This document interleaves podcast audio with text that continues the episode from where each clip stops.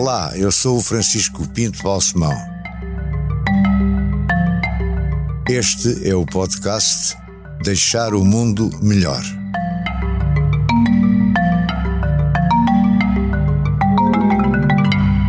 Antes de mais, muito obrigado por ter aceito este meu convite para este podcast Deixar o Mundo Melhor. Penso que é um bom objetivo e julgo que o António Vitorino tem contribuído, ou procura sempre contribuir, para que isso aconteça, cada um à sua escala, cada um dentro das suas possibilidades. Eu gostava de falar um bocadinho de si, eh, do seu passado. Você tem, se eu não, tem 65 anos. Exato. Considera-se ainda um jovem. Todas as idades são idades boas para ser jovem. Sim. Nasceu em Lisboa? Nasci em Lisboa em 1957, janeiro. E considera-se lisboeta? Eh, é bairrista por Lisboa ou não? Eu tenho uma ligação eh, telúrica a Lisboa, não tanto a física, mas sobretudo espiritual, ao sol de Lisboa, à luz de Lisboa. Mas já vivi muito tempo fora. E sempre que vivi fora, como agora, o que eu sinto falta é da luz de Lisboa. Isso sinto muito a falta. E agora vive na Suíça. Sim, agora vivo em Geneve, embora a minha mulher diga que eu vivo em aviões. Sim, passa grande parte do tempo a voar. Sim. A pandemia não deixou tanto assim, porque houve um período de tempo em que eu fiquei Uh, digamos assim, limitado, mas já retomámos completamente e a ação da OIM é no mundo inteiro. Sabe, Francisco, nós estamos em 160 países no mundo. É muito país. Temos missões em 160 países. Mas missões, portanto, com, missões com pessoas mesmo lá que não fazem mais sim. nada? Nós temos 23 mil funcionários no mundo inteiro. Não é funcionários quais, a mais, não é mais? em 160 países, face ao per capita. Nós Mas... servimos 35 milhões de pessoas por ano. 35 milhões de pessoas por ano. O que é que quer dizer com servirmos? Apoiar, dar, prestar assistência médica, apoio no transporte, apoio na, no controle das fronteiras, na passagem das fronteiras, eh, na integração dos migrantes nos países de acolhimento. Então, Enfim, um conjunto vasto de serviços. São 35 milhões que estão em movimento. 35 milhões em movimento, dos quais mais de 25 milhões são pessoas deslocadas dentro do mesmo país. É uma realidade que felizmente Portugal não conhece, mas que, por exemplo, na África Ocidental, no Sahel, num país pequeno como o Burkina Faso, há cerca de 2 milhões de pessoas que tiveram que se deslocar do sítio onde viviam para outro sítio por causa de conflitos, por causa das alterações climáticas, por causa da pobreza. E a vossa competência e as vossas atribuições reportam-se às deslocações, à movimentação, quando as pessoas chegam ao destino, eh, encontram-lhes uma, uma maneira de pararem e de tentarem começar uma nova vida e a partir daí já não tem nada a ver com elas? Não, não, a partir daí passamos à fase seguinte. A primeira fase é a fase da assistência humanitária imediata. A segunda fase, que também nos ocupamos, é de criar soluções para aquilo a que chamamos, neste nosso terrível jargão, soluções duradouras. Isto é, as pessoas têm que se reconstruir a sua vida nos sítios para onde foram. E se olhar para a África, que é um tema querido aos portugueses, tem pessoas que se deslocam do mundo rural para as cidades. As cidades africanas são hoje as cidades que mais rapidamente crescem no mundo e é preciso apoiar essas pessoas na sua integração nas cidades para onde se deslocam. Mas também há quem se desloque para outras zonas rurais, onde é preciso encontrar alojamento, onde é preciso encontrar meios de vida, onde é preciso criar escolas para as crianças poderem estudar, e isso também está dentro do nosso mandato. Mas qual é o prazo? Qual é o limite? Quando é, quando é que dão a missão por cumprida e, e incumbem e, e, e, se vão embora, digamos, e, e, deixam de acompanhar. Digamos que um, uma de, um dos dramas da humanidade é que hoje em dia estas crises, quando elas se verificam, tendem a durar no tempo, a prolongar-se no tempo. Há um número muito impressionante que é, eu estive a visitar um campo de refugiados em África, onde no campo de refugiados já havia, Francisco, três gerações, três gerações. Eu, eu conheci um avô, o filho e o neto. Todos nascidos já lá ou não? O avô não? O, o avô não, o avô deslocou-se para lá, foi a primeira geração, o filho e o neto já nasceram no campo de refugiados, onde ainda hoje vivem. O que significa que estão lá há 40 anos. Que era provisório, em princípio, não é? À partida. É, é o falhanço das soluções duradouras. Para essas pessoas não foram encontradas soluções alternativas e passaram a viver num campo de refugiados como horizonte de uma vida de uma vida inteira. Já não têm outra expectativa, portanto, para elas aquilo passa a ser a sua, a sua cidade, o seu modo de vida, o seu o seu modo de vida, o seu modo de vida normal. Sabe que há um número muito impressionante que é, no século passado, as crises humanitárias duravam em média 5 anos. No século XXI, as crises humanitárias têm uma duração média de 10 anos. Se vir os Rohingya em Cox's Bazar, ou se vir a crise na Síria e os deslocados sírios, ou se olhar para a Venezuela, tem aí crises que já se arrastam há mais de 10 anos e onde as pessoas se deslocam por causa dessas crises duradouras. Mas, por exemplo, os Rohingya estão em movimento, ou, ou, também já, já com o vosso apoio estão, estão instalados, digamos, provisória, mas definitivamente? Estão provisoriamente instalados no Bangladesh, na região de Cox's Bazar, que é uma região fronteiriça de Myanmar, do estado de Rakhine, que é onde eles são originários. Os Rohingyas querem regressar a Myanmar, mas para isso é necessário criar as condições para que eles possam regressar.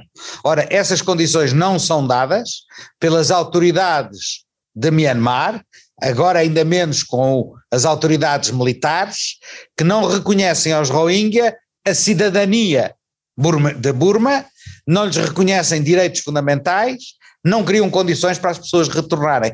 E temos em Cox's Bazar um milhão de Rohingyas provisoriamente. Mas num caso como esse, qual é a sua função e quais são os seus poderes e atribuições perante as autoridades da Birmania, da antiga Birmania?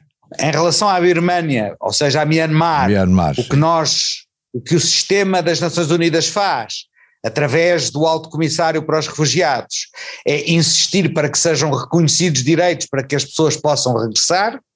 Em relação ao milhão de pessoas que está no Bangladesh, trabalhamos com o governo do Bangladesh, com as outras agências das Nações Unidas, para dar alimentação, alojamento, para tratar de uma questão muito importante que é o facto de elas estarem numa zona de ciclones e de tufões, sujeitas a, a um clima muito agreste, e tentar encontrar meios de alojamento que preservem a vida das pessoas, malgrado a agressividade do meio ambiente.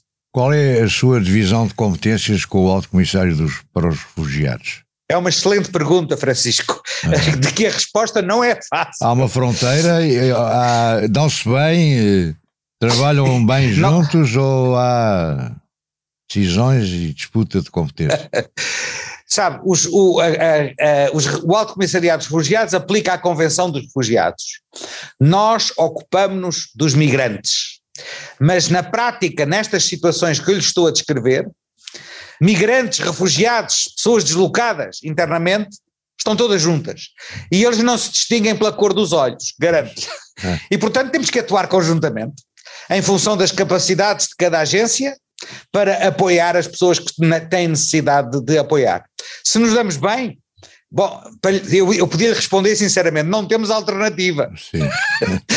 Só nos podemos dar bem, porque a dimensão dos problemas é tal que temos que colaborar. Quem, é o, quem, é, o melhor, quem é o alto comissário para os refugiados? Agora é o, um italiano, Filippo Grandi.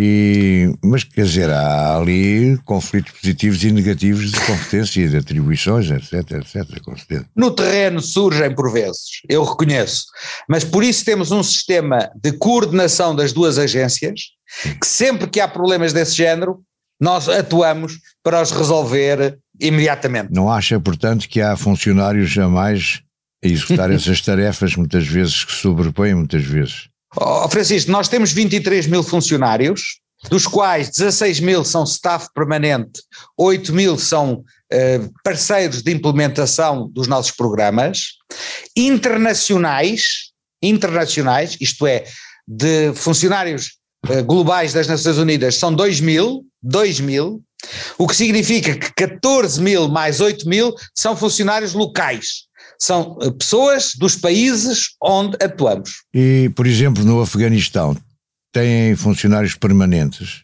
Sim, temos 700, 700 funcionários, Sim. 700 staff, dos quais internacionais são 40 e todos os outros são afegãos. Homens e mulheres. Homens e mulheres. Sem problemas, Antes da- antes sem da- problemas com o facto de ter mulheres? Não, com problemas.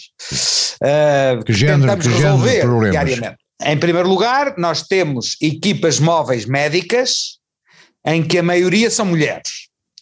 E a primeira negociação que fizemos com os talibã foi explicar uma coisa muito simples. Se querem que nós apoiemos as pessoas, nós temos que o fazer com o staff que temos. E, portanto, as mulheres têm que ser uh, empregues nessa tarefa. E eles E eles aceitaram? aceitaram. aceitaram? Facilmente? Na- Nada na minha tarefa é fácil. fácil é uma palavra que eu não, que eu não uso muito frequentemente para, para meu desgosto. Mas sim, aceitaram. Depois de uma negociação, aceitaram. Depois temos outros casos onde as mulheres são autorizadas a trabalhar, mas vigora o sistema do, do chaperon, para utilizar uma expressão romântica que não é nada romântica. Isto é, elas podem trabalhar, mas têm que ser acompanhadas nas deslocações por um homem. Que não faz nada, E senão olhar para Não faz elas. nada a não ser acompanhá-las. e nós organizamos essa situação, nós organizamos isso. E depois há um terceiro grupo, que são aquelas que nós consideramos mais em risco, e essas trabalham a partir de casa. Fazem trabalho remoto, graças hoje em dia a estas tecnologias que estão disponíveis e que nós utilizamos para proteger as nossas colaboradoras. Mas no Afeganistão eh, estão lá os afegãos, não são propriamente refugiados. Não. Afega- no Afeganistão nós temos, nós apoiamos cerca de 5 milhões e meio de afegãos que estão internamente deslocados no Afeganistão. Isto é, pessoas que não estão a viver nas suas regiões de origem, que foram deslocadas por causa da guerra, antes de 15 de agosto, agora por causa do terrorismo do Estado Islâmico, do ISIS-K, e também por causa das alterações climáticas. Isto é um ponto muito interessante, Francisco. Cada vez mais há pessoas a moverem-se por causa das alterações climáticas. E no Afeganistão estamos a viver a maior seca de que há memória nos últimos 40 anos. E muitos destes 5 milhões e meio estão deslocados por causa da seca. É só por causa da seca, não é por outras razões. eh, outros por causa do, do antigo conflito, outros pelas atividades terroristas. Mas a seca é, sem dúvida, uma, um dos três grandes fatores de deslocamento de pessoas dentro do Afeganistão. do- dos países onde eh, a sua organização está presente, como é o caso do Afeganistão e outros que acabamos de ver, Myanmar, quais são, e países africanos vários, quais são, digamos, os principais problemas, pondo ainda de lado a história da Ucrânia que vamos abordar a seguir? Olha, Francisco, os problemas são a guerra, claramente, o Iémen é o exemplo mais acabado, eh, o conflito Porquê? porque o país está dividido, Sim. há dois Iémenes, há um governado pelo, pelo governo internacionalmente reconhecido no sul, tem a capital em Aden, e há outro no norte, de um grupo Houthi, eh, que tem a capital em Sana. E que está ligado ao Irão, conflito- esse não? Esse, Sim, o do sul é sunita, o do norte É é xiita, e o conflito é permanente. Temos um problema de fome, de fome que atinge largos milhões de pessoas, e portanto o que as Nações Unidas fazem no Iémen é transportar comida, alimentos, tentar encontrar alojamento para as pessoas que estão deslocadas, dar-lhes proteção, cuidados médicos, sobretudo agora durante a, a pandemia. Portanto, o Iémen é um caso típico de guerra, mas há outros. A Etiópia, por exemplo, com o separatismo eh, Tigray no norte da Etiópia. Depois temos situações de deslocamento na- de pessoas na- por causa da situação na Venezuela. Há cerca de 6 milhões de venezuelanos fora da Venezuela por causa da crise na Venezuela. Mas na é Venezuela, neste, política. neste momento na Venezuela, parou, mais ou menos. Não, não, a saída de pessoas continua, porque a situação humanitária dentro da Venezuela continua a ser uma situação muito difícil. Nós pensamos que neste momento o número de venezuelanos que saíram da Venezuela é superior ao número de sírios que saíram da Síria. Estamos a falar mais ou menos de quantos? 6 milhões. 6 milhões. E depois, se quiser olhar para a África, tem a situação no Sahel.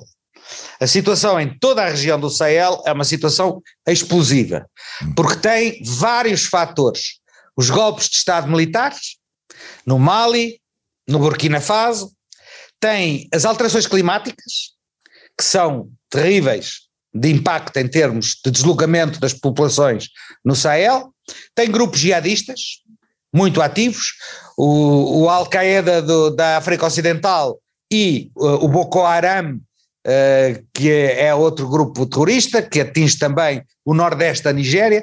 Portanto, aí tem uma espécie de tempestade perfeita, se quiser. Conflitos, instabilidade política, alterações climáticas e, e claramente, pobreza, miséria. E aí também continua a haver migrações, não é só um problema de ah, dos que já saíram aqui, são refugiados, de certa maneira, ou se transformaram em refugiados. Há de tudo, Francisco. Há refugiados, há pessoas internamente deslocadas, há migrantes económicos e, e há migrantes forçados pelas alterações climáticas. É, é, é, a tempestade perfeita. E por isso nós dizemos que o Sahel merecia uma ação mais decidida da comunidade internacional, porque é, não é só a região do Sahel, da, do lago Chad, ou dos países como o Níger, ou como a, a, a, Mauritânia, ou como o Burkina, ou como o Mali ou o Chad. É também cada vez mais esta onda de instabilidade que começa a atingir a Nigéria, o Senegal, está a chegar à costa ocidental africana, e se o Francisco reparar, a rota migratória para as Ilhas Canárias na Espanha, Sim. através do Atlântico, está todos os anos a subir, exatamente com origem nos países do Sahel e da África Central. Pode vir a orientar-se, António, acha que pode vir a orientar-se para os Açores e para a Madeira, inclusive? Ouça, já, tem, já alguns chegaram a Cabo Verde, até. Uh, por, por, eh, digamos assim, erro de navegação, chamemos-lhe assim. Sim. Não é a rota mais evidente. Eu diria que Açores e a Madeira é, é bastante improvável, bastante improvável, porque o Atlântico é um mar particularmente agressivo. Nós temos registros de mortes no Atlântico, de pequenas embarcações com imigrantes que são aterradores. Os números de, de mortos afogados no Mediterrâneo e no Atlântico são muito elevados. Agora, Uh, só antes de falarmos da, da Ucrânia, na parte do, da política de aceitação de migrantes dos Estados Unidos, Trump saiu, entrou Biden, há algumas alterações em relação às migrações, à política de imigração do, dos Estados Unidos a partir de Biden, em relação aos países da, da América Latina e da América, da América Central, da América do Sul, etc. Há, decididamente há. Uh, desde logo, na, no primeiro momento, houve uma atitude completamente diferente na assistência humanitária aos, uh, aos menores não acompanhados. Havia mais de 15 mil menores Sim. que estavam separados das famílias e que foram objeto de um apoio imediato da nova administração, com a colaboração, aliás, da OIM. Há uma questão muito complicada, técnica, que tem a ver com os pedidos de asilo, na qual eu não vou entrar, mas a tentativa da nova administração de alterar a política da administração anterior foi bloqueada hum. pelos tribunais. E há aí, portanto, uma questão complexa que está pendente, digamos assim, de um recurso judicial. Mas há, sobretudo, uma alteração na maneira como a administração americana olha para a América Central para a toda a zona do México, da Guatemala, das Honduras, de El Salvador, da Costa Rica, do Haiti. E do Nicarágua já não sei bem, não? Não, a Nicarágua é um caso diferente, de pois. facto, porque aí há um problema político. Mas também, vou-lhe vou dizer, há mais de um milhão de nicaragueno, nicaraguenses na Costa Rica, por exemplo. É, pois é. Mais de um milhão. Portanto, apesar das diferenças políticas, há apoio aos imigrantes nicaragüenses que estão na Costa Rica e que também se deslocam depois pela América Central. E aqui há uma diferença significativa. A administração americana trabalha intensamente conosco e com outras agências para ter um plano integrado para toda a América Central. Porque os problemas na América Central têm que ser vistos em relação às causas profundas da imigração, que são económicas, mas que são também de instabilidade política. Olhe para o Haiti, um país completamente uh, em, disrupção. São políticas, são de gangues criminais que operam, falta de perspectivas para a juventude e, e alterações climáticas. Porque a chamada corrente do Rio Seco está a alterar a produção do café, do cacau e as pessoas têm que se deslocar para encontrar formas alternativas de vida. Portanto, as alterações climáticas, às quais já se referiu pelo menos uma vez nesta nossa tão interessante conversa, pesam cada vez mais na movimentação. Olha, só lhe vou dar, vou-lhe dar um número que lhe diz tudo. Um número que lhe diz tudo. Em 2020, houve 50 milhões de pessoas que se deslocaram, que foram forçadas a deslocar-se no mundo inteiro. 50 milhões. 2020. Dos quais 30 milhões, 30, fizeram-no por causa da degradação ambiental, de acidentes naturais e das alterações climáticas. Isto dá-lhe é, dá uma ideia. É, é, é uma, porcentagem, é uma porcentagem altíssima. 30 em 50, não é? 30 em 50. Falamos agora, falamos agora de outros tipos de deslocações suscitadas e provocadas por esta guerra na Ucrânia. Também aí uh, o seu organismo, aquilo que dirige, eh, está a ter um papel importante e também já lá esteve recentemente, vimos-lo todo aqui na televisão, vimos-los todo aqui na televisão, todos. Qual é a sua, o que é que vai acontecer? Isso é a pergunta que vale um milhão de dólares. Pelo menos. Uhum. e pelo menos, exato. Ó oh, Francisco, nós estamos na Ucrânia e em todos os países limítrofes. Nós temos cerca de 400 colaboradores na Ucrânia. Dentro da Ucrânia, operando na Ucrânia, em condições que, como deve calcular, são de enorme uh, stress, pressão no meio da guerra. E perigo. E perigo, risco de vida. Nós eh, fazemos apoio humanitário, nós distribuímos uh, ajuda financeira às pessoas deslocadas e só lhe vou dar este número. Nós todos vemos na televisão que saíram da Ucrânia quase 4 milhões de pessoas neste momento. Estamos a chegar muito Sim. próximo dos 4 milhões. Mas dentro da Ucrânia, dentro da Ucrânia, por causa da guerra, também há. Há 6 milhões e meio de pessoas que vivem fora das suas zonas de residência. Há 6 milhões e meio de ucranianos que foram deslocados por causa da guerra. E, e, esses, e esses precisam esses, de apoio. Como é, como é que se organiza o apoio para esses? É completamente diferente do apoio para os que saíram do país, não é? completamente diferente. Em primeiro lugar, a grande dificuldade é fazer chegar o apoio dentro da Ucrânia. Hum. Nós utilizamos rotas de entrada através da Polónia, através da Eslováquia, através da Hungria, também através da Moldova, para chegar a pontos de distribuição do apoio. Esses pontos de distribuição do apoio estão em Lviv, em Uzgorod, estão em Dnipro, estão dentro da Ucrânia. Mas depois é preciso aquilo que se calhar se poderia chamar the last mile, uhum. que é chegar às pessoas em concreto. E aí depende das condições de segurança. Aí depende das condições de segurança. Fazemos uma avaliação dos riscos ah. e sempre que é possível distribuímos a assistência humanitária às pessoas. Nos, nas zonas de conflito é obviamente impossível. Hum. Qual é a sua análise eh, deste, desta guerra e da sua, sobretudo, como é que pode evoluir e acabar se possível, claro. Oh, Francisco, neste momento a minha maior preocupação é subscrever o que o secretário-geral António Guterres disse ontem, é, é necessário haver um cessar-fogo humanitário.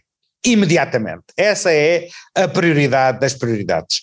Nós temos eh, na Ucrânia, além dos 6 milhões e meio de pessoas de, de que lhe falei, temos pessoas nas cidades sob ataque na ordem dos 12 milhões. Se olhar para Mariupol, vê que essas pessoas não têm água, não têm comida, não têm aquecimento, essas pessoas estão no limite da sobrevivência.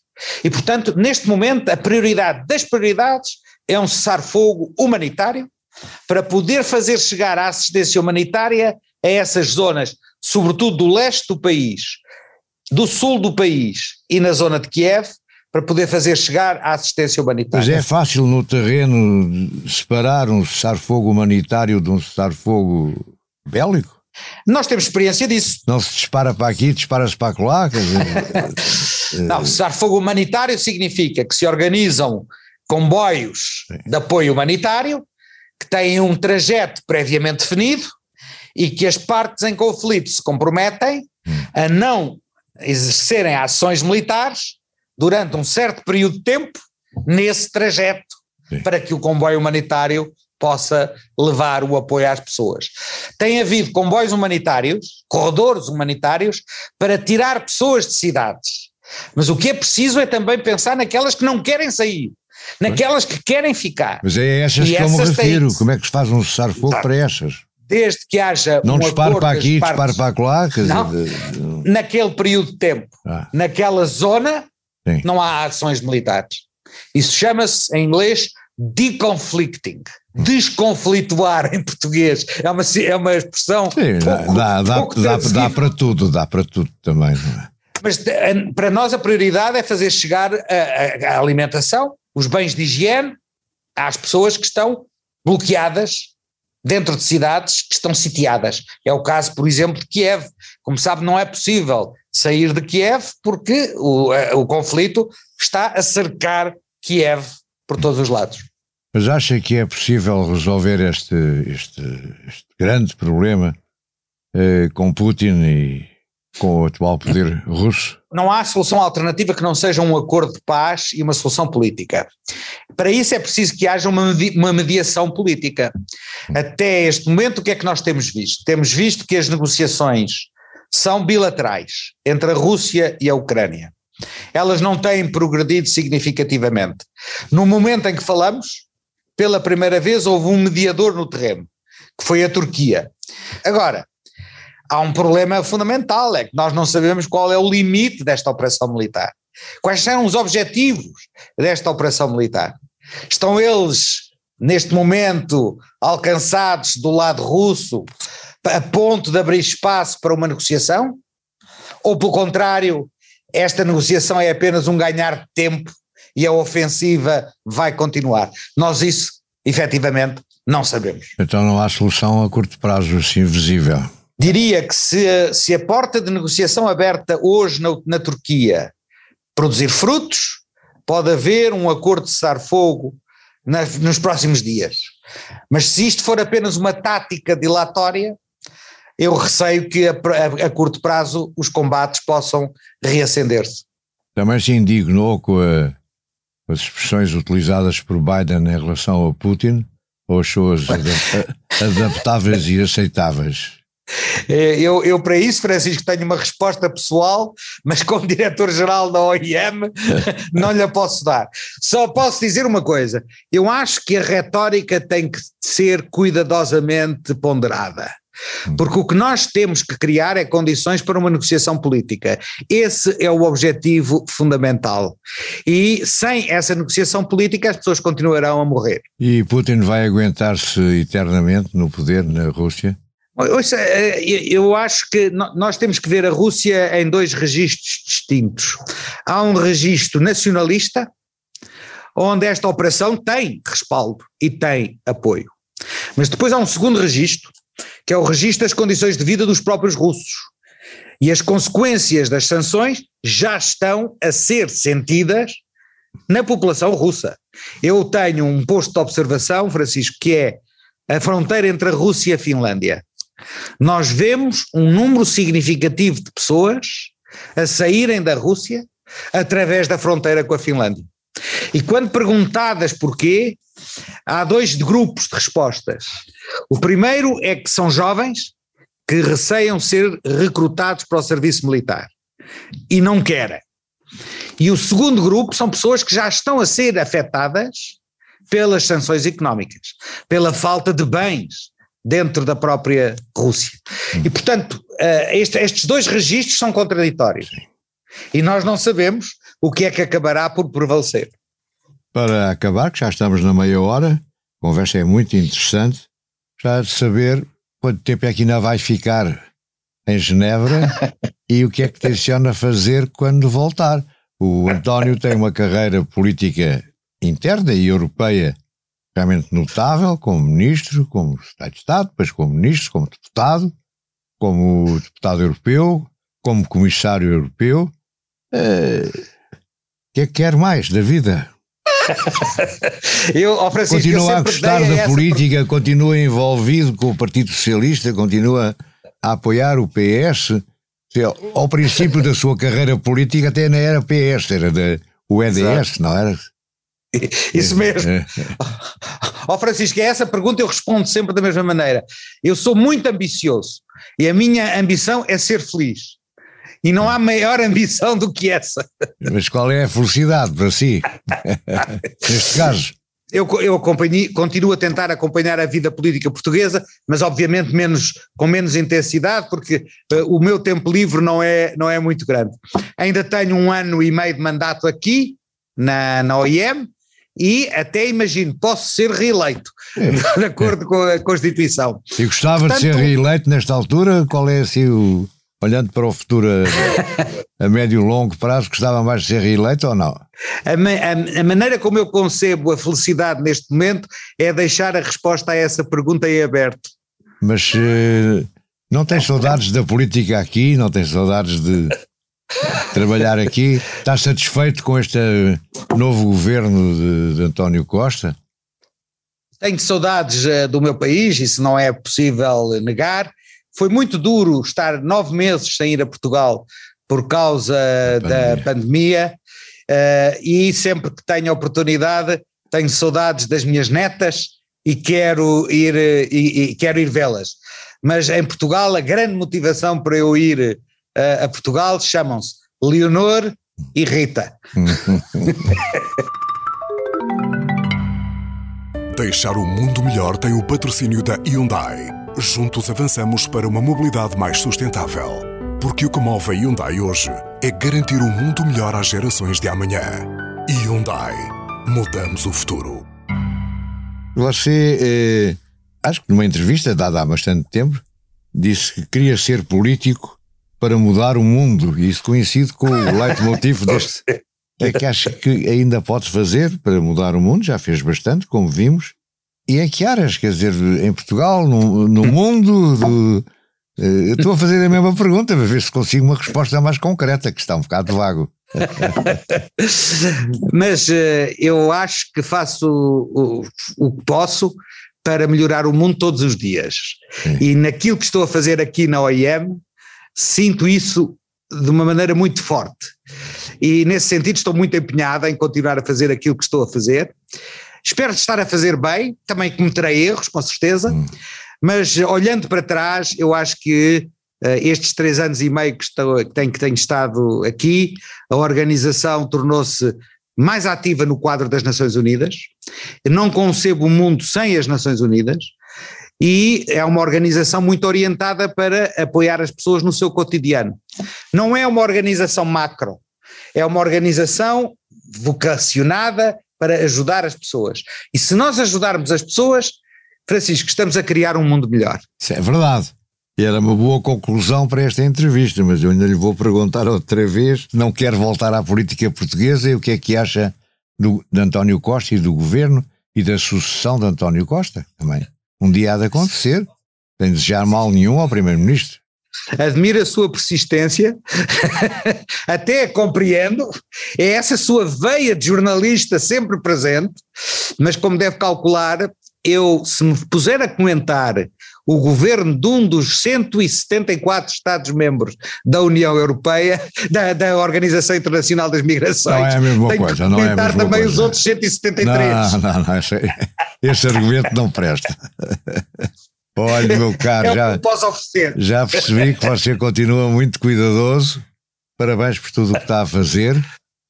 Faz favor de não, não, deixar o, o seu colega dos refugiados ficar com os louros, de toda a sua parte da movimentação das migrações e muito obrigado por ter tido esta disponibilidade e aprendi mais uma vez muito consigo. Muito obrigado. Muito obrigado, Francisco. Muito generoso, muito obrigado pelo convite. Deus, Prazer António. em vê-lo. Obrigado.